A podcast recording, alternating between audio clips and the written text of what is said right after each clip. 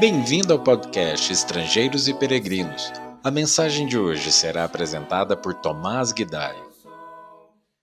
Pedro, em 2 Pedro 2, vem alertando os cristãos contra falsos mestres que pregavam libertinagem e avareza.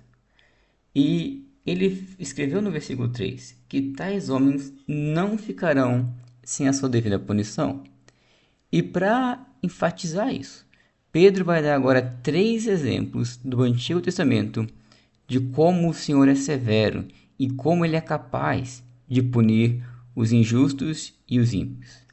O primeiro exemplo está em 2 Pedro 2, versículo 4. Ora, se Deus não poupou anjos quando pecaram, antes, precipitando-os no inferno, os entregou a abismos de trevas, reservando-os para o juízo. E ele continua, mas vamos parar aqui por enquanto. Primeiro exemplo que Pedro dá de punição é o de anjos, que à nossa vista são seres próximos a Deus, seres celestiais. Mas se estes seres tão próximos a Deus estão pagando pelo seu pecado, é porque Deus ele é rigoroso com o pecado. Ninguém com pecado escapará do juízo de Deus.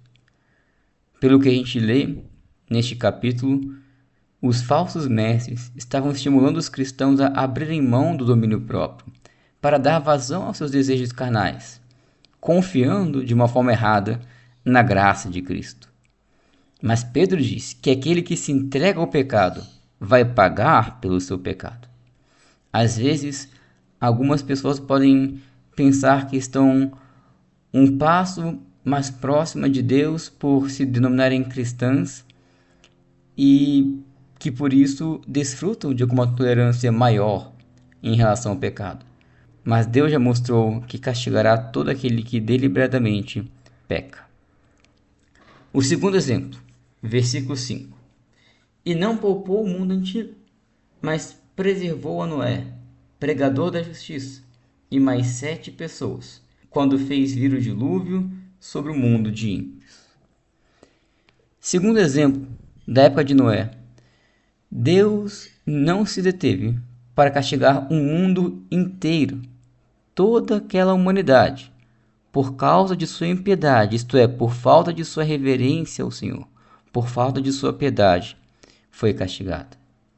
Deus manteve firme a sua justiça e firme a sua santidade e acabou com a principal criação dele, o ser humano, poupando apenas uma família, a família de Noé, que se apegou à justiça de Deus.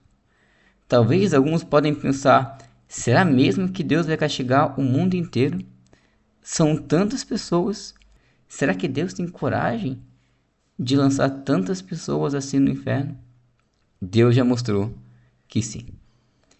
E por fim, último exemplo, versículos 6 e 7 e 8, que diz assim: E reduzindo a cinzas as cidades de Sodoma e Gomorra, ordenou-as à ruína completa, tendo-as posto como exemplo a quantos venham a viver impiamente. E livrou o justo Ló, afligido pelo procedimento libertino daqueles insubordinados porque este justo, pelo que via e ouvia, quando habitava entre eles, atormentava a sua alma justa cada dia, por causa das obras iníquas daqueles. Último exemplo, então, do castigo daqueles que vivem impiamente é o de Sodoma e Gomorra, cidades que foram reduzidas a pó. Aqueles que vivem impiamente serão totalmente arruinados, é o ponto de Pedro. Novamente, a impiedade se refere àqueles que não vivem para agradar a Deus, mas a si mesmos, que era justamente o problema daqueles falsos mestres que estavam atormentando os cristãos na época de Pedro, que viviam em libertinagem, que viviam em avareza, ou seja, viviam para satisfazer seus desejos carnais. Mas, em meio a essa extensa destruição, Deus usou de misericórdia para com o justo Ló, e Pedro dá grande ênfase que a justiça de Ló por três vezes se refere a Ló como justo. E a justiça de Ló estava em se afligir pela prática libertina daqueles que estavam ao seu redor. Ele diz que se ele, ele se afligia pelo que ele via e ouvia todos os dias enquanto estava no meio daqueles homens. Pedro traz o exemplo de Ló para ensinar os cristãos como devem se portar ao estarem cercados de pessoas e pregadores da libertinagem. Devemos nos afligir, devemos reprovar suas obras, em vez de achá-las razoáveis e toleráveis. Concluindo então, se Deus agiu assim com anjos, com o mundo inteiro, com cidades inteiras, Pedro finaliza no versículo 9 dizendo: É porque o Senhor sabe livrar da provação os piedosos e reservar sob castigo os injustos para o dia do juízo. Deus reconhece os piedosos, salva os piedosos, ainda que sejam apenas um no meio de uma multidão, ao passo que ele sabe castigar os ímpios no dia do juízo.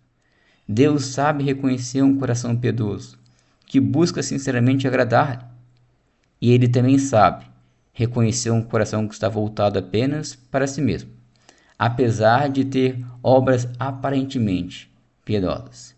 E ele tem condições e poder para castigar essas pessoas. A pergunta que nos fica é: a quem nós estamos querendo agradar? Às nossas paixões carnais ou ao Senhor? Obrigado por nos acompanhar nessa jornada pelas Escrituras. Volte amanhã para ouvir mais uma mensagem do podcast Estrangeiros e Peregrinos.